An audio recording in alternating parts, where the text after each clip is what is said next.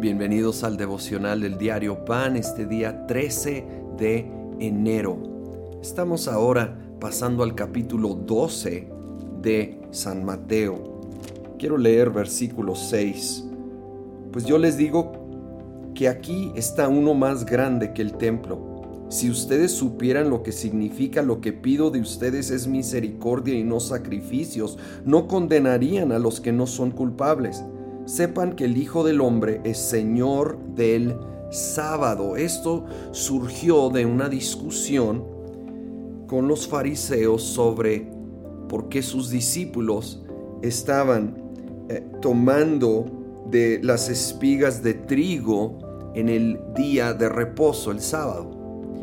Y Jesús hace esta declaración tan importante porque se refiere no solo en sí al día de reposo, pero en todo el concepto de la ley. Y él está diciendo, ya llegó el que es mayor que la ley, Jesucristo, realmente al que la ley apuntaba. Y en él encontramos el cumplimiento de esos mandamientos. Y en él nos da, por medio del Espíritu Santo ahora en nosotros, la capacidad de vivir una vida que honra y agrada a Dios de una manera que jamás se puede uno tratando en sus fuerzas de seguir leyes y reglas y normas. Obviamente la ley sigue siendo palabra de Dios y refleja el corazón de Dios, pero ya no estamos bajo la letra de la ley porque vino vino el cumplimiento de la ley, vino Jesucristo. Ahora vivimos en Él, por Él y para Él. No para vivir una vida de pecado, todo lo contrario, para en Él realmente vivir una vida que honra a Dios, con misericordia, con amor, con gracia, más que algún sacrificio personal cumpliendo alguna letra de la ley. Continúa y ya paso al versículo 34. Empieza fuerte, camada de víboras. ¿Cómo pueden ustedes que son malos decir algo bueno? De la abundancia del corazón habla la boca. El que es bueno de la bondad que atesora en el corazón saca el bien, pero el que es malo de su maldad saca el mal. Pero yo les digo que en el día del juicio todos tendrán que dar cuenta de toda palabra ociosa que hayan pronunciado, porque por tus palabras te absolverá o por tus palabras se te condenará. ¡Wow! ¡Qué fuerte!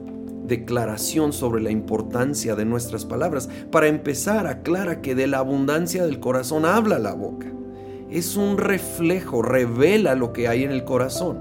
Ojo, si hay momentos que en un momento de enojo, en un momento de descuido, decimos cosas que realmente no creemos. Pero cuando ya es un patrón lo que estamos diciendo, claramente sí está revelando lo que hay en el corazón. Y entonces realmente se vuelve tan importante lo que decimos. Obvio aquí aún eh, habla de cómo si alguien afirma su fe en Jesucristo, si el que confiesa que Jesucristo es el Señor es salvo y el que no, no, pero esto porque está expresando la convicción del corazón y no solo alguna palabra superficial que alguien llega a decir que no revela y refleja la convicción de su corazón.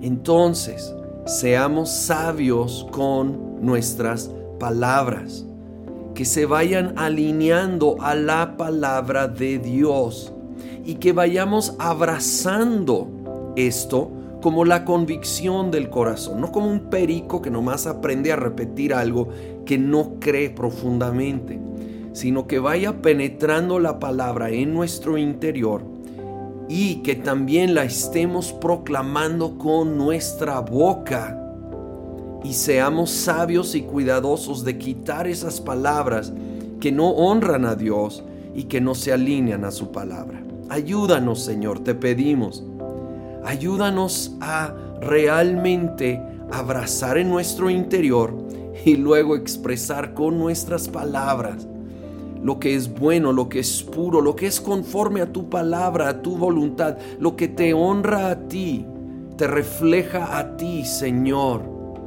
Ayúdanos a vivir no por legalismo muerto, sino en esta relación viva contigo, el Señor de la palabra, el Señor de nuestras vidas, el Señor de señores en el nombre de Cristo Jesús.